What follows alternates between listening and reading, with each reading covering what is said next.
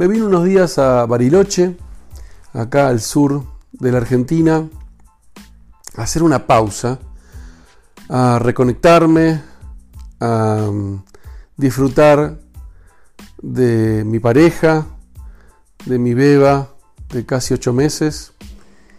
Y bueno, estos momentos de reflexión, por supuesto, te llevan a, a mirarte mucho para adentro, ¿no?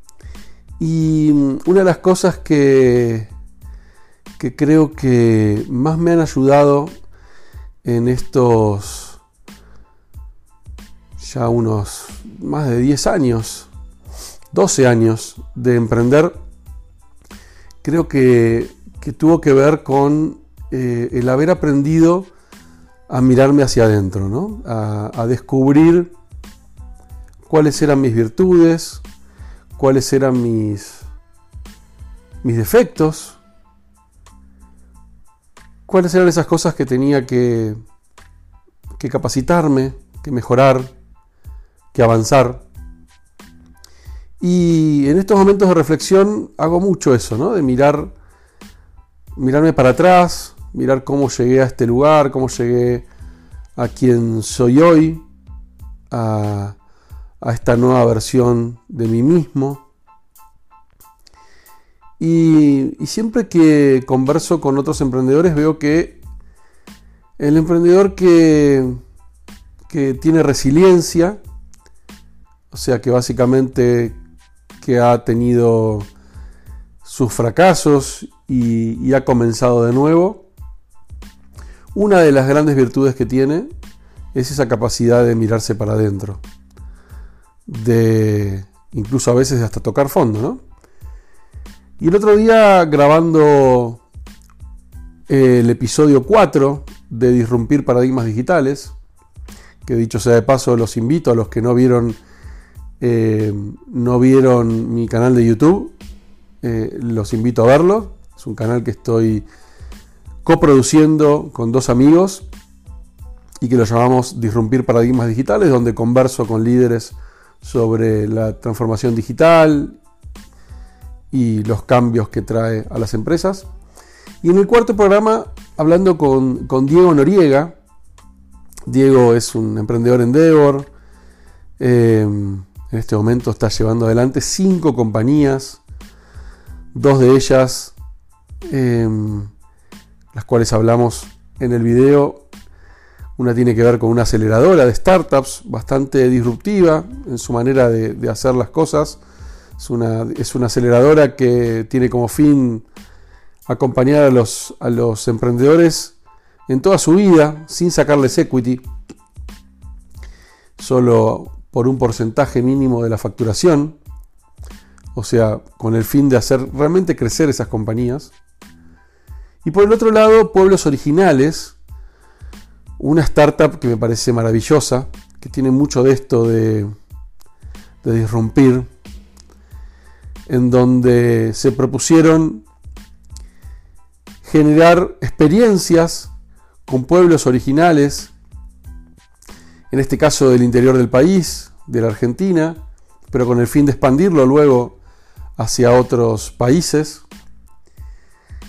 y en donde justamente hablábamos con Diego esto de mirarse para adentro y como emprendedor darse cuenta que necesitamos correr el ego a un costado, que quizás al principio cuando estás en tu primer emprendimiento, o llevémoslo esto incluso a tu trabajo, a tus primeros trabajos, donde el ego por ahí juega un valor importante porque necesitamos mostrarnos, necesitamos eh, ponernos en un lugar de, querer figurar, de querer estar ahí presente, pero con el tiempo y luego de varias experiencias y luego de varios golpes, eh, uno empieza a darse cuenta que ese ego, ese ego que, nos invita a, querer mostrarnos, a querer figurar, a querer ser más que el otro, no es nada útil, sino todo lo contrario, a veces hasta cierra muchísimas puertas. Y llega un momento en el cual eh, te empezás a mirar para adentro, ¿no? Y empezás a, a descubrir quién sos de verdad, qué cosas querés, cuál es tu pasión, hacia dónde querés ir, qué querés lograr. Eh, y llega un momento en la vida en donde empiezas a hacer las cosas con un propósito, empiezas a hacer las cosas que realmente te movilizan, que realmente disfrutas hacer. Y creo que las personas que no han llegado en algún momento a mirarse para adentro, que no tienen esa, esa necesidad o que no han tenido todavía esa necesidad, terminan quizás haciendo algo que no los apasiona. Em, y esto no tiene nada que ver con el éxito, ¿no? Porque quizás han logrado un hermoso éxito económico y, disfrutan de, de tener muchísimo dinero o disfrutan de tener muchas cosas materiales, pero en el fondo no son felices o en el fondo no realmente no están disfrutando lo que hacen. Eh, y yo creo que es, es clave, es clave desarrollar esa habilidad, desarrollar esa habilidad de conocernos, comprender qué cosas nos, nos llenan el alma, qué cosas no, qué cosas nos conectan con los demás. Y ahí entramos en otro punto, ¿no? Esto de la importancia de las relaciones. Creo que el mirarse para adentro también te ayuda a entender con qué tipo de personas querés relacionarte y con qué tipo de personas no querés relacionarte. Y llega un momento en la vida en la cual empezás a elegir. Empezás a elegir las amistades, empezás a elegir con qué socios querés hacer negocios o con qué personas querés trabajar. Y este, esta mirada en algunos momentos hasta es tan dura, es tan dura que te lleva a tomar decisiones drásticas. Decisiones que quizás pueden tener que ver con terminar con ese proyecto en el que estabas, que quizás el proyecto te encantaba o lo disfrutabas, pero no las personas con las que lo estabas haciendo.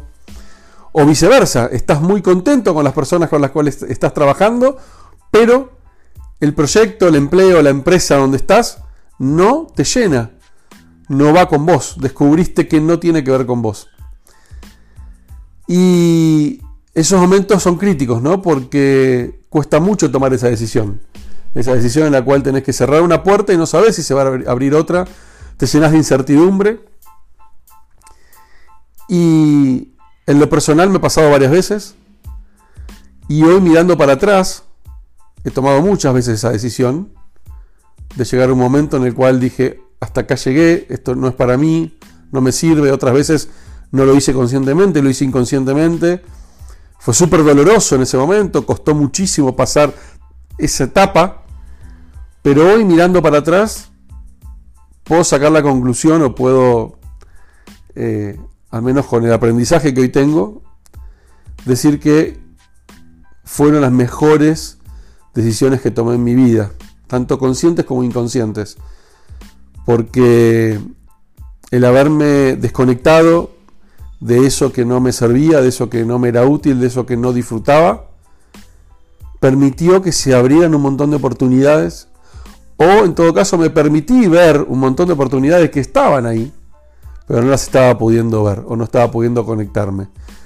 Y eso eh, me llevó a nuevos caminos y a una vida de muchísimo más disfrute. Hoy puedo decir que estoy haciendo las cosas que disfruto hacer, que me conectan conmigo mismo, que me llenan el alma, que sonrío cada vez que las hago, pero no fue fácil, no llegué acá de un día para el otro. Eh, no fue un camino, eh, como decirlo, sin vallas, ¿no? sin espinas, sino que sí, por supuesto, tuve que golpearme, tuve que eh, redescubrirme, tuve que reinventarme a mí mismo.